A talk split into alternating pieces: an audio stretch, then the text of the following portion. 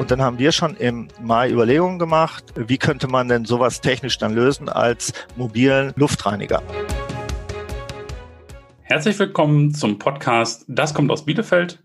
Mein Name ist Michael Lorenz und heute habe ich Herrn Gieselmann zu Gast in unserem Podcast von der Firma Incentive. Ich hoffe, ich habe es richtig ausgesprochen. Mit Sitz in, äh, wie könnte es anders sein, äh, in Bielefeld. Ich freue mich ziemlich aufs Gespräch, weil das Jahr war ja für viele von uns besonders, aber Herr Gieselmann und die Firma hat aus dem Jahr, denke ich, was richtig Gutes gezogen, was richtig Gutes gemacht, von dem viele von uns profitieren können. Darum soll es heute gehen. Aber wie immer äh, steigen wir mit der persönlichen Note ein. Erstmal ganz herzlich willkommen, Herr Gieselmann, im Podcast. Schön, dass Sie da sind und sich die Zeit nehmen. Ja, hallo. Legen wir direkt los. Vielleicht haben Sie eine andere Folge schon mal gehört. Sechs Fragen zum Einstieg, sechs knackige Antworten. Geboren und aufgewachsen bin ich in Isingdorf-Arode, nennt sich heute Werther. Also, ja, und so äh, da bin ich geboren, äh, aufgewachsen in Schrattinghausen, gehört heutzutage auch zu Bielefeld, ja. Ja. Ich habe eine abgeschlossene Ausbildung beziehungsweise Studium als Gelernt habe ich erstmal Elektroniker bei der wunderbaren Firma Miele und habe dann über einen zweiten Bildungsweg mein Fachabi nachgemacht und habe dann Elektrotechnik an der Fachhochschule Bielefeld studiert und im Anschluss noch Wirtschaftsingenieurwesen als Aufbaustudium. Menge mitgenommen erstmal als Ausbildung. Heute bin ich beruflich selbstständig. Ich bin auch direkt nach dem Studium in die Selbstständigkeit gestartet und bin sozusagen ein Start-up, das in die Jahre gekommen ist. Und Sie sind Geschäftsführer von Incentive. Genau, ich bin Geschäftsführer, ja. Gesellschafter der Firma Incentive und äh, leite neben deiner Mitgeschäftsführerin äh, hier die Geschicke des Unternehmens. Wunderbar. Als Bielefelder, als Bielefelderin sollte man mindestens einmal ja, im Freibad Schroddinghausen gewesen sein, weil äh, Schroddinghausen ist schon mehr oder weniger der wichtigste Ortsteil von Bielefeld. Das hatten wir auch noch nicht. Sehr schön. Ähm, wenn ich für einen Tag Bielefelder Bürgermeister wäre, würde ich. Ja, ich würde erstmal in einem Wintertag die Schwedenschanze beschneiden lassen und ein Ski- und Rodelrennen veranstalten. Mensch, das ist, doch, das ist ein Vorschlag für diesen Winter. Gucken, wahrscheinlich dürfte man es wegen Abstand so wieder nicht. Aber Wir hoffen vielleicht auf ein paar Vorschlag. Frosttage, vielleicht klappt es. so, dann will ich die Frage nicht unterschlagen. Mit welchem Bielefelder welcher Bielefelderin möchten Sie gerne einmal essen gehen? Ich würde Uwe Neuhaus nehmen. Da hätte ich noch ein paar Taktiktricks zu seinen Einwechslungsverfahren. Vielleicht hilft es. Wem das jetzt nicht sofort was sagt, ähm, das ist der aktuelle Trainer von Arminia Bielefeld. Ähm, und tatsächlich sind auch wir in unserem Freundeskreis immer mal wieder am diskutieren, warum man denn zum Beispiel den Isländer nicht reinbringt. Gut, äh, bevor es ein Arminia-Podcast wird, äh, das könnten wir jetzt gut und gerne abschweifen. Sprechen wir mal noch ein bisschen von Ihnen. Ein bisschen was haben wir ja gerade schon gehört. Gibt es noch irgendwas, was wir wissen sollten? Irgendwas, was Sie den Hörern noch mit auf den Weg geben wollen? Also Schröttinghausen habe ich mitgenommen, fundierte Ausbildung und tatsächlich noch kein anderes Unternehmen gesehen. Ne? Also aufgebaut, ausgebaut. Ja, also wie gesagt, ich habe gelernt bei Miele und auch im Studium da ein bisschen gejobbt und ja. ähm, ist eben halt schon so dass ich natürlich in meinem Beruf extrem viele Unternehmen kennenlerne und natürlich auch schon eine Menge sehe. Aber ja, es ist richtig, ähm, ich habe nie als Angestellter in dem Sinne gearbeitet. Ja, ich bin auch erst seit jetzt drei Jahre selbstständig. Weiß nicht, kann es mir gar nicht so richtig vorstellen. Also ein paar Stellen hilft es mir schon. Ähm, aber ich bewundere auf jeden Fall den Mut, dass sie das von Anfang an probiert haben und damit ja auch sofort Erfolg hatten. Normalerweise sagt man immer, man braucht irgendwie ein paar Gründungen. Also ich habe auch eine ähm, gebraucht, die nicht so funktionierte. Und ja, anscheinend der direkt richtig, das richtig gemacht. Ja, es gab natürlich auch äh, Fehlschläge und das sollte man dann an seiner Vita auch nicht ganz äh, verschweigen. Äh, es äh, ist nicht so, dass alles nur funktioniert und man setzt auch Dinge in den Sand und das ist dann auch sehr hart und bitter und es ist nicht so einfach, die Politik das sagt, äh, man muss nur jetzt gründen als Start-up und alles wird easy. Die Quoten sind dann auch eher äh, bei 90 Prozent scheitern und mhm. das kann ich dann auch bestätigen, dass äh, das dann auch harte, bittere Erfahrungen sind. Wollen Sie mal so eine Sache teilen? Also wo sagen, das ja, war ich hatte so eine Vorgänger, Vorgängerfirma auch schon und mhm. äh, da hatte ich dann auch tatsächlich dann das Missgeschick, dass ich dann auch äh, verantwortlich war, dass das in den Insolvenz gegangen ist. Glücklicherweise mit einer 100%-Quote, gab es auch nicht oft mhm. äh, in der Abwicklung hinterher. Aber ja, das äh, sind Momente, wo man dann auch äh, schwer dran zu knacken hat. Mhm. Wo ja wahrscheinlich nicht sofort äh, am nächsten Tag klar ist, okay, das geht hier auf jeden Fall weiter und ich habe auch jetzt super hohe Motivation, direkt weiterzumachen äh, und nehme auch direkt wieder allen Mut zusammen. So könnte ich es mir zum Beispiel vorstellen. Also ich habe auch zwei, drei Monate gebraucht, bis ich da über das Startup, was ich dann verlassen habe, das gibt's heute noch, aber eben ohne mich.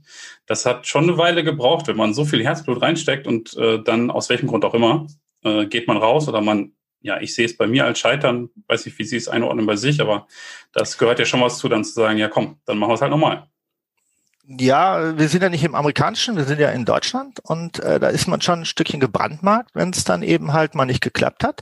In USA oder so ist es ja dann eher okay, äh, bist hingefallen, aber liegen bleiben das nicht, steh wieder auf, mach weiter. Und äh, das ist hier in eine andere Mentalität und das ist dann auch schwierig, dann gerade die Motivation der jungen Leute dann zu sagen, okay, ich gehe in das Risiko rein. Und mhm. deswegen, ja, äh, das sind Erfahrungen und die prägen ja auch einen dann im täglichen Geschäft, dass man sagt, okay, man ist das eine oder andere doch vorsichtiger und überlegt dreimal, bevor man dann Dinge macht, die hinterher dann doch sehr bitter werden. Okay. Ja, klingt wie Lehren rausgezogen, aber das macht es dann ja auch aus. Ich finde, das macht dann auch ein Unternehmer ähm, aus. Ich finde wirklich auch äh, Fehler gehören dazu. Ich finde immer nichts ist schlimmer, als keine Entscheidung äh, zum Beispiel zu treffen. Und ja, natürlich trifft man auch andauernd falsche ähm, Entscheidungen. Aber ich sehe es auch so. Ähm, also das, was jetzt hier teilweise propagiert wird mit äh, irgendwie sogenannten Fuck-Up-Nights und so weiter, dass man das bewusst das Scheitern auch ein bisschen feiert, das ist äh, gut, dass es das gibt. Aber ich finde auch, dass es noch gar nicht ähm, als Mentalität auch angekommen. Gut, das könnte man auch vertiefen, das könnte auch eine eigene Folge werden.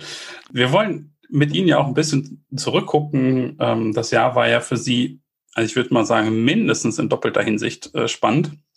Wie war denn so generell die, die Entwicklung oder der, der Verlauf 2020? Würden Sie sagen, hatten Sie trotz allem ein gutes Jahr? Ja, wir können jetzt am Ende des Jahres sagen, äh, es ist gut gelaufen im Großen und Ganzen. Es gab allerdings nicht die Umwachszahlen, die wir in den letzten Jahren hatten. Wir hatten ohne weiteres auch sehr gute zweistellige Umsatz plus jedes Jahr dazu. Und das ist natürlich äh, 2020 nicht erreichbar äh, gewesen. Letztendlich äh, haben wir aber dann noch ein positives Jahr abgeschlossen. Das kann nicht jede Branche und das kann nicht jedes Unternehmen im Moment für sich sagen. Und da bin ich auch sehr dankbar, dass wir das zusammen mit den Mitarbeitern hier erfolgreich dann auch umgesetzt bekommen.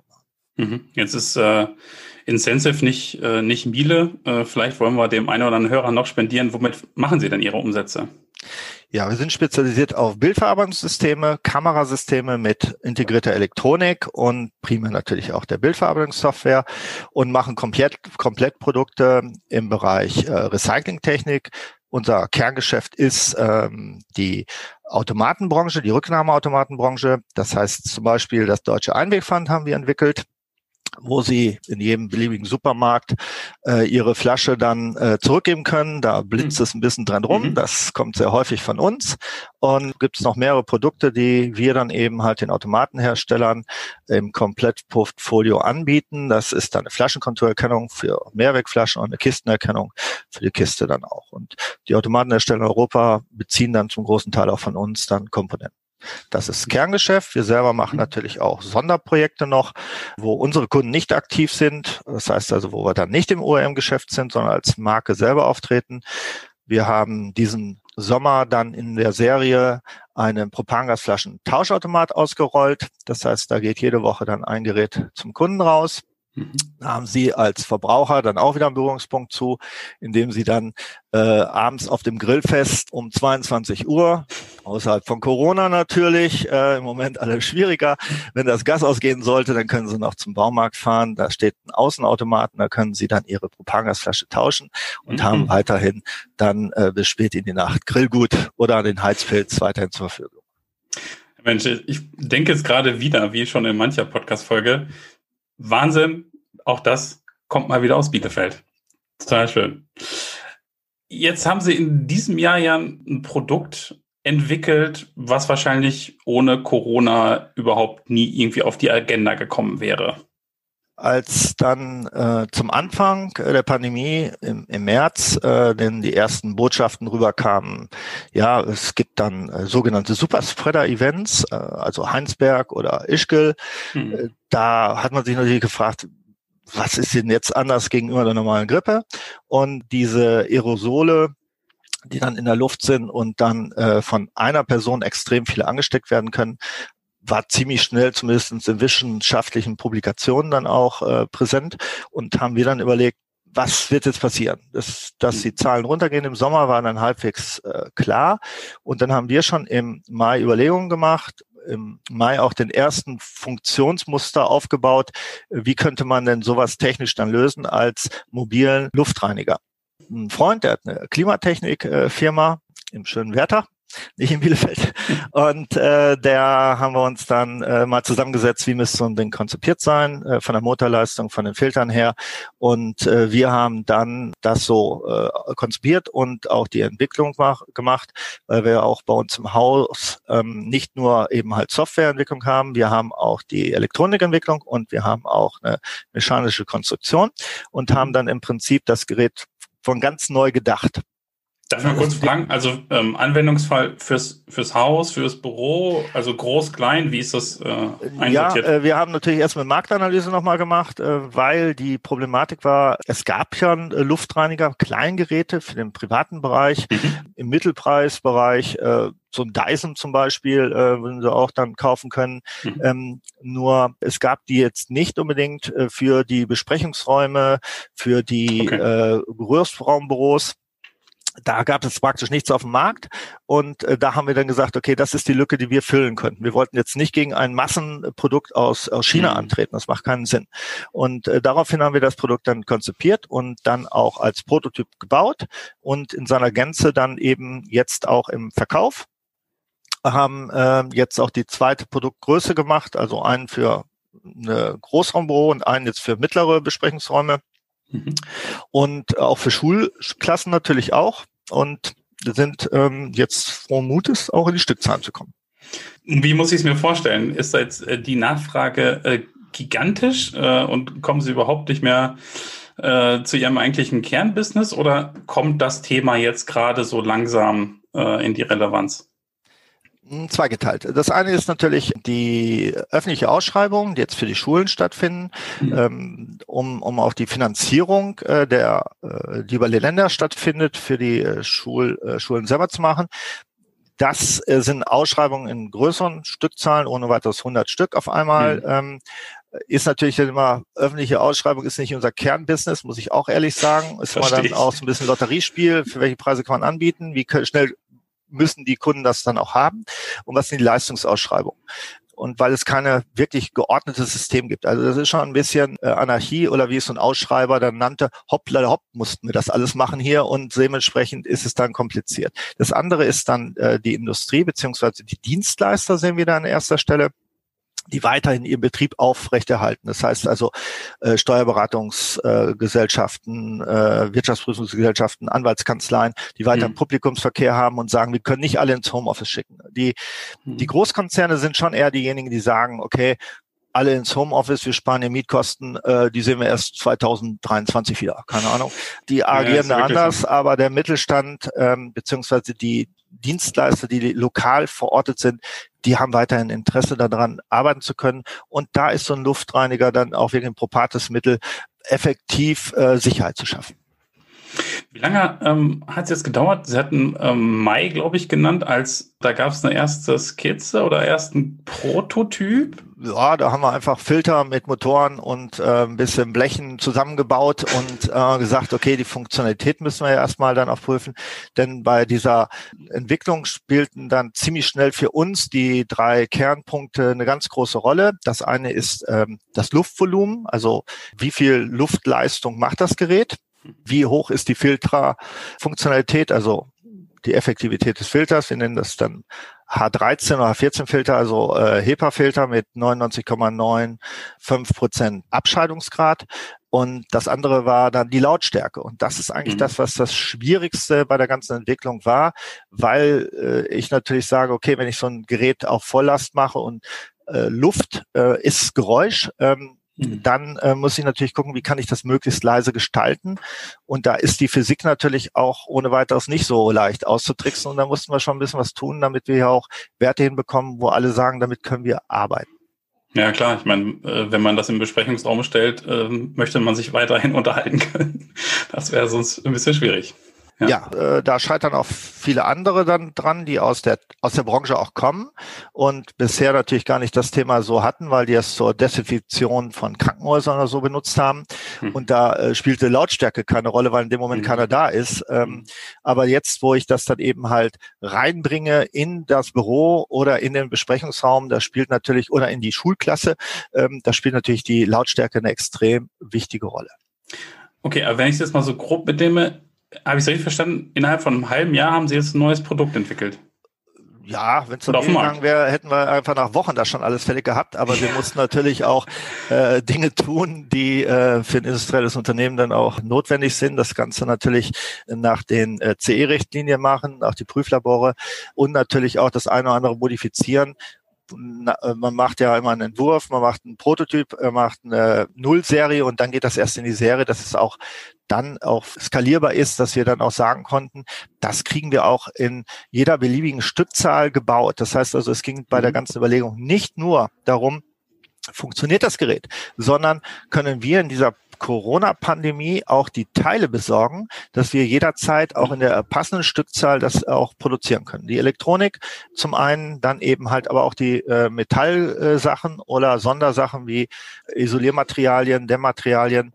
Äh, das musste alles da sein, dass wir das auch bekommen können. Also hieß es für uns alles planen, ohne dass es irgendwo von Übersee kam auch wenn es ein paar Euro vielleicht günstiger in China wäre zu besorgen, mhm. nutzt uns nichts, weil wir gar nicht wissen, ob die Transportwege zurzeit äh, funktionieren. Ja, auf jeden Fall. Das hatte ich auch von anderen Unternehmen schon gehört, dann äh, echt äh, Engpässe auch im, im äh, Textilhandel. Da habe ich es gehört. Und wie muss ich mir das vorstellen? Äh, haben jetzt einen Großteil der äh, Mitarbeitenden noch fast den ganzen Urlaub und müssen den jetzt erstmal abfeiern? Oder wie lief das so vonstatten? Weil es klingt ja wirklich, es gab ein Kerngeschäft, dann hatte irgendwer hatte diese glorreiche Idee, hat es äh, anscheinend ähm, super umgesetzt, weil ein halbes Jahr finde ich äh, unglaubliche, unglaublicher Zeitraum, äh, tolle Leistung, oder? Aber also wie sehr ging das zu Lasten von Arbeitszeiten?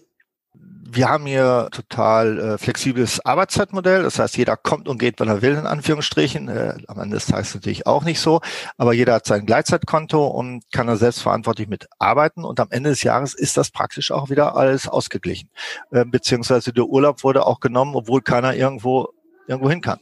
Ähm, das ist ähm, schon so. Wir haben für das Projekt natürlich nicht das ganze Team gebraucht. Äh, wir haben auch andere Projekte, die zurzeit äh, wichtig und spannend für uns sind, mhm. unser Butter- und Brotgeschäft. Und da ist der Großteil der äh, Entwickler auch mit drauf. Und von deswegen haben wir eigentlich mit einem relativ kleinen Team diese äh, Entwicklung gemacht. Äh, ein CAD-Konstrukteur mit Unterstützung mal vom zweiten. Es gibt einen Elektronikentwickler, der die Steuerung entwickelt hat und es gab dann eben noch einen Software-Ingenieur, der im Prinzip die Funktionalität gemacht hat, weil wir auch einer der wenigen sind, die überhaupt ein äh, Touch-Display gleich reingebaut haben, weil gesagt haben, okay. wenn wir was machen, dann muss das auch technologisch dann auch das sein, was äh, Stand der Dinge ist und auch von der Funktionalität eben halt was bietet, was andere dann nicht haben. Wir haben da keinen einen Ausschalter, sondern wir können äh, die ganze Luftreiniger steuern über entweder Bewegungsmelder über Anwesenheit. Ähm, wir haben die Möglichkeit, Wochenzahlt Uhren dahinter zu programmieren. Wir haben äh, einen Gassensor drin, wir haben einen CO2-Sensor drin, wir haben äh, einen Partikelsensor mit drin. Das heißt, also die Komplexität des Gerätes äh, wurde dann relativ schnell größer und die Problematik ist dann eher, dass man die Softwareentwickler da nicht ganz alleine rennen lässt, weil dann kann es hinterher keiner mehr bedienen. Also mussten wir auch vom Marketing her natürlich auch frühzeitig die Leute mit einspannen. Ja, echt beeindruckend. Ich behaupte jetzt mal, das hätte ein übliches Startup nicht geschafft. Warum? Ja, das liegt einfach daran, dass wir natürlich hier äh, sehr kompakt aufgestellt sind, indem wir eine eigene Elektronikentwicklung mit einem kleinen Tronik-Fertigungsautomaten sogar haben, dass wir Prototypen oder kleinen Serien hier selber bauen können. Mhm. Wir haben eine relativ große Softwareabteilung mit äh, 15 Mitarbeitern. Und wir haben auch, glaube ich, sieben oder acht CAD-Arbeitsplätze. Das heißt also, wir haben alles hier im Haus, um dann in der Komplexität ein Komplettprodukt machen zu können. Und die Erfahrung und die Lieferanten, die natürlich mit bei uns dann sehr schnell dann auch eins zu eins das mit umsetzen können.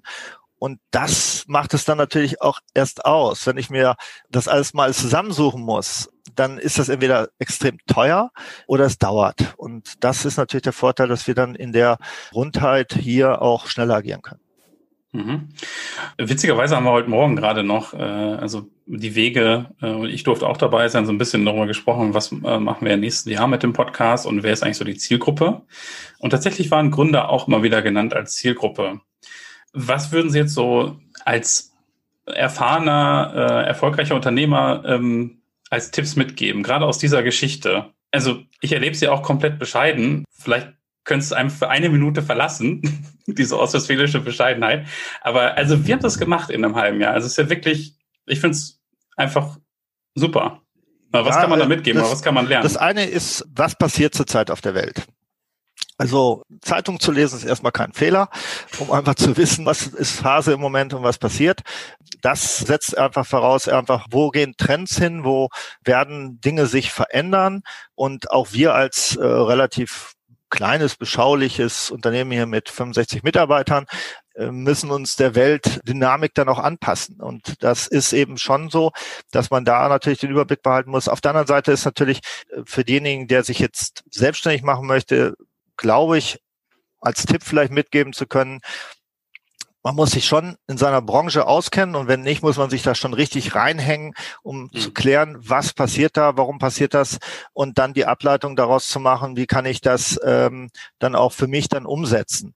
Branchenerfahrung hilft dann in der Regel schon, wenn man dann eben halt direkt vom Studium kommt, ist es dann manchmal doch schwierig, dann auch zu sehen, dass Abläufe, Prozesse dann doch sehr viel Komplexität bedeuten und man sich mit Dingen rumschlagen muss, ähm, die man vielleicht gar nicht auf dem Schirm hatte, denn 90 Prozent der Arbeit sind hier Dinge, die nichts mit meinem Ingenieurstudium zu tun haben. Es ist dann hier wirklich Personalorganisation, äh, sonstige äh, Sachen hier äh, zu regeln. Und ähm, ja, ich glaube schon, äh, das Wichtigste ist wirklich erstmal Expertise sich richtig aufzubauen und dann auch den Überblick zu bekommen über das, was man da machen möchte hoppla, jetzt komme ich und die Welt hat auf mich gewartet. Ich fürchte, so ist es in der Regel nicht. Sehr schön, vielen Dank dafür. Sehr gut. Es spielte sowas wie Agilität, ich, einmal reite ich noch drauf rum, ähm, bei der Entwicklung eine Rolle oder ist das eh äh, Teil Ihrer Vorgehensweise? Ja, ich glaube schon, dass ich meiner Person und natürlich auch große Teile der Mitarbeiterschaft hier grundsätzlich Technik interessiert sind, einfach dafür auch brennen, was sie da tun. Ich mache natürlich immer wieder mal neue Ideen hier reinbringen, die nichts mit unserem Kerngeschäft zu tun haben. Und äh, das zeichnet natürlich sicherlich erstmal eine Agilität aus. Auf der anderen Seite versuchen wir immer mehr zu strukturieren, damit es eben halt nicht immer nur so ein schnelles äh, Draufsetzen auf das ganze Thema ist, sondern wie kriegen wir die Nachhaltigkeit dann auch umgesetzt für dieses Produkt, so dass wir bei diesem Luftfilter ähm, Luftreiniger natürlich dann schauen, wie können wir über die Welle, die jetzt vielleicht mit der Impfung und äh, dem Frühling, wo die Infektionszahlen dann wieder sinken werden, wie können wir das langfristig das ganze Thema machen? Also das Thema Agilität haben wir als unsere DNA. Das ist hier gar nicht das Problem, sondern eher, wie können wir organisierter, strukturierter äh, das zusammen auch umsetzen, so dass wir auf dem Punkt ähm, zeitlich es auch immer dann hinbekommen. Mhm. Ja, das, ähm, das ist ein schöner Übergang. Darauf wollte ich ähm, auch noch hinaus. Also auf der einen Seite haben Sie sich vielleicht auch schon mal äh, hoffentlich auf die Schulter geklopft, mal ein Gläschen Rotwein dazu aufgemacht. Auf der anderen Seite, wie frustrierend ist der Gedanke, dass der Lebenszyklus äh, auch extrem kurz sein kann, weil eventuell ist ja nächstes Jahr schon wieder alles vorbei. Da braucht vielleicht niemand mehr diesen Luftfilter oder Reiniger, wie nennen wir ihn jetzt? Das Marketing hat mir gesagt Luftreiniger. Den Luftreiniger. Und, äh, ja, äh, ich, ich verwechsel es auch immer wieder, aber in der Regel weiß jeder, was gemeint ist. ähm, ja, das äh, ist die Frage, ist es ein kurzfristiges Produkt? Das äh, kann ich gar nicht beantworten. Wenn mhm. dann die Bundesregierung sage und schreibe zwischen zwei und vier Millionen äh, Impfdosen für den Januar gesichert hat, dann bedeutet das, da ich ja zwei Stück bekommen muss, vielleicht, dass 1,5 Millionen äh, geimpft werden im äh, Januar. Hochgerechnet heißt das, wir sind in vier Jahren durch. Das wollen wir alle nicht hoffen, auch wenn es dann sicherlich geschäftlich äh, zuträglich wäre. Aber persönlich muss ich einfach sagen, würde ich darauf verzichten, wenn ich dafür ab äh, nach Ostern wieder äh, so äh, leben kann, äh, wie es mir gefällt und nicht unter Corona-Regeln. Hm, äh, auf der anderen Seite äh, gucken wir natürlich, wie wir als äh, Spezialist für Elektronik dann wiederum sagen können, okay, wir verabschieden uns vielleicht äh, von diesem Direktvertrieb der Geräte oder wir finden äh, Vertriebspartner, die das mit reinnehmen. Oder wir machen eben halt aus unserer Entwicklung der Steuerung, die sonst keiner auf dem Markt hat, äh, mhm. eben halt ein Teil, was wir als OM-Produkt verkaufen. Da sind wir dann auch relativ agil wieder und auch flexibel, weil wir jetzt nicht unser Heil suchen, dass wir sagen, wir wollen jetzt den Weltmarkt der äh, Luftreiniger äh, für die Büros erobern. Also das, das den mhm. Anspruch haben wir jetzt nicht in diesem Falle. In anderen schon, aber in dem Falle nicht. Okay. Darf ich fragen, warum? Weil ähm, ist doch ähm. gerade wirklich das Potenzial, also je nachdem, wie es läuft, ist ja riesig. Ja, wir, wie soll ich das sagen, äh, ticken schon so ein bisschen da, wo wir unsere Produkte haben. Da sind wir äh, mehr oder weniger Marktführer. Also wir sind Weltmarktführer für Sicherheitssysteme im Einwegpfand. Gibt keinen zweiten, deswegen sind wir's. Äh, und wir haben ein Propangasflaschen-Tauschautomat im deutschen Markt, wo wir praktisch die einzigen sind. Wir versuchen immer Produkte zu machen, wo wir nicht ersetzbar sind. Also absolute Monopolisten, indem wir uns das selber ja aufgebaut haben. Das wird bei diesen Luftreinigern nicht stattfinden. Und von deswegen stellt sich dann strategisch die Frage, macht das Sinn, dann mit Unternehmen äh, in die Bütt zu gehen, die äh, mehr als 1000 Mitarbeiter haben, die, die ganze Vertriebsstruktur haben, die dann natürlich etabliert sind? Oder macht es eher Sinn, denen zu sagen, wir haben hier vielleicht ein Nischenprodukt für euch, was ihr mit reinnimmt ins Portfolio und ihr brennt das unter eurem Namen? Das ist einfach so, dass es eine Illusion ist, dass man als Newcomer in einem Sektor kommt und den Markt aufrollt und alle anderen vor Ehrfurcht äh, äh, nur noch zittern. Das ist ja Quatsch. Und von deswegen ist es halt so zu schauen, wo gibt es dann eine Möglichkeit für uns zu kooperieren und für mhm. uns auch ein langfristiges Standbein vielleicht dann aufzubauen, was gar nicht unser Kerngeschäft eigentlich ist, aber natürlich auch für uns eine gewisse äh, Breite auch im Produktportfolio bedeutet. Ja, und mit je nach Vertriebsmodell ja auch so einen äh, gewissen Umsatz dann immer äh, sicherstellen würde, ja. Okay, habe ich äh, verstanden. Also wird kein äh, Konzern gebaut in Dornberg jetzt. Das wäre die Alternative. Ja, vielleicht, vielleicht in anderen Dingen, aber äh, ich fürchte, es wird nicht Luftreiniger sein. Alles klar. Gut, wir sind ein bisschen auf der Zielgeraden schon. Was sind Ihre Erwartungen für 2021? Und planen Sie schon ein neues Produkt eigentlich? Ja, zum Leidwesen meiner Mitarbeiter planen wir hier immer, plane ich viel zu viel Produkte immer. Äh, ich werde hier permanent auch eingebremst, aber ähm, ich kämpfe täglich, dass ich doch meine meine Dinge noch durchkriege. Aber es ist äh, nicht immer einfach. Ähm, ja, also 2021 äh, erwarten wir ein ganz klares Umsatzplus wieder. Liegt daran, dass es einige Veränderungen auch im Markt, unserem Kernmarkt äh, Rücknahmetechnik gibt. Das eine ist in Deutschland selber, dass wir uns da weiterhin sehr gut positioniert haben. Das andere ist, dass mit der EU-Regelung 2025, dass alle europäischen Länder äh, ihre Recyclingquoten im Plastikbereich ähm, deutlich verbessern müssen, uns in die Karten spielt. Denn was werden die machen? Sie haben schlechte Quoten. Dann guckt mal drauf, wer hat bessere Recyclingquoten. Das sind die skandinavischen Länder und Deutschland. Und äh, woran liegt es? Ja, die haben alle einen Einwegpfand. Und mhm. dann skaliert man das in den Ländern äh, das eine oder andere danach. Und da sind wir natürlich dann auch sehr gut positioniert, jetzt sehr gut vorbereitet, dass wir dann auch die passenden Produkte dafür bieten. Zum anderen sind wir natürlich auch dabei, bei Neuprodukten zu schauen, was gibt der Markt in ein paar Jahren äh, her, was ist die Erwartungshaltung des Endkunden an einen Rücknahmeautomaten. Und äh, dort hatten wir schon dieses Jahr auf der Euroshop in Düsseldorf, die letzte Messe praktisch, die Großmesse, die noch stattgefunden hat, mhm. ein sogenanntes Micro Counting Center vorgestellt. Das ist ein schlecht ausgedrückt ein Sackautomat. Das heißt, Sie als Kunde gehen an den Automaten, machen eine Klappe aus, schütten Ihren ganzen Sack mit Ihren Einweggebinden ah. da rein okay. und der Automat macht den Rest von alleine. Okay. Und da haben wir ein neues System entwickelt auf Roboterbasis, wenn Sie es im weitesten Sinne so sehen wollen. Das heißt also, äh, wir haben da eine neue Technologie gemacht und die machen wir jetzt weiter. Erstmal für die Cash-and-Carry-Märkte. Das ist äh, dann erstmal für den Großhandel. Und später wollen wir das schauen, dass wir das unseren Kunden wiederum als OEM-Version äh, für die, den Point of Sale, also den Supermarkt anbieten können. Mhm. Da Sie OEM jetzt äh, schon so oft genannt haben, äh, dann frage ich jetzt doch noch einmal nach. Vielleicht können Sie es noch einmal kurz für einen, für einen Hörer erklären. Also geht ja darum, äh, man selbst ist der Produzent, aber tritt nicht nach draußen. Ne? Vielleicht nochmal in Ihren Worten. Genau, also wir haben verschiedene Produkte auf Bildverarbeitungsbasis in der Regel und die Automatenhersteller nutzen dann unsere Technologie, um das in ihren Rücknahmeautomaten dann zu verbauen. Und wir treten dann selber gar nicht als ähm, eigenes Brand auf, die Problematik ist auch, die wird sich der eine oder andere fragen, ja, warum macht er das nicht selber, dass ihr als Rücknahmeautomatenhersteller auftretet? Das äh, muss man natürlich auch sehen, dass wir natürlich äh, nicht ein Riesenladen sind. Mhm. Und ähm, wenn Sie einen Rücknahmeautomaten launchieren in, in Deutschland, dann müssen Sie erstmal richtig viel Geld mitbringen, denn Sie müssen ja ein Servicenetz aufbauen, mhm. weil der äh, Kunde, das sind die Supermarktketten, äh, Erwartungshaltung haben von zwei Stunden, wenn das Gerät steht, dass dann auch ein Servicetechniker kommt. Mhm. Dann kann man sich an der Hand abzählen, ja, 20 bis 50 Mitarbeiter brauchen sie allein für den Service und das ist in Millionenbeträge. Und das müssen sie erstmal auch an Geräten auf den Markt bringen und auch umsetzen. Und dadurch, dass es auch nur noch ganz wenige Player gibt, ist also die Big Four, die auch jeder kennt, äh, da ist natürlich eine Macht im, im Handelnden da. Und unsere Intention ist es nicht äh, unbedingt, äh, dass wir die als Kunden gewinnen, sondern unsere Kunden zu supporten, dass die auch weiterhin der wettbewerbsfähig sind. Okay, sehr spannend. Und gleichzeitig nochmal ähm, danke für den Einblick, sehr cool. Bevor wir zu den drei Abschlussfragen kommen, mache ich nochmal kurz die Klammer zum Anfang. Ausblick 2021, Arminia bleibt drin oder nicht? Ja, ganz klar. Das ist natürlich nicht mit äh, sportlicher Leistung zu machen. Ich baue natürlich auf die Insolvenz von Schalke, äh, Mainz und Köln und würden dann eben halt so drinne bleiben in der Liga.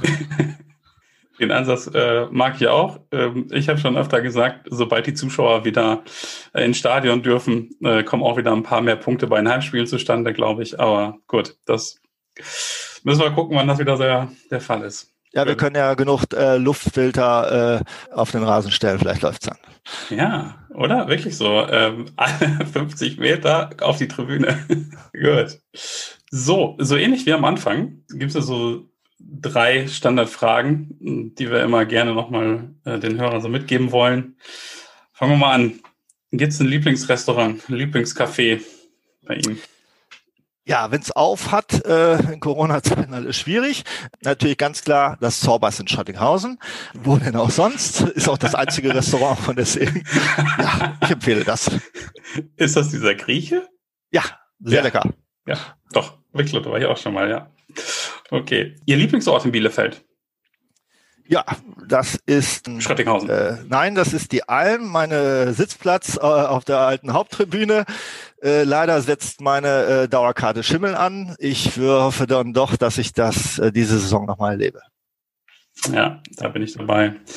Und letzte Frage. Ihr liebstes Ausflugsziel in der Region. Wo zieht sie hin? Ich bin ja immer noch leidenschaftlicher Motorradfahrer und ich kann einfach mal eine Motorradtour empfehlen über die Bad Essener Berge nach Karl Griese. Da gibt's ein ja, wunderbares Museum. Wir hier als Provinzhauptstadt Deutschlands haben doch eine Region, die sehr geschichtsträchtig ist und äh, historisch dann ja auch was hat und auch kulturell. Und von deswegen gibt's hier auch schöne Ausflüge mit dem Motorrad mal irgendwo hinzufahren. Super. Haben wir gleich noch ein Hobby mit abgedeckt. Herr Giesemann, vielen Dank. Tolles Interview. Vielen Dank für die Einblicke ähm, und nochmal Glückwunsch zu dem äh, neuen Produkt. Gut, dass Sie sich da mal durchgesetzt haben gegen die Mitarbeiter. Ich kämpfe täglich rum. Dankeschön.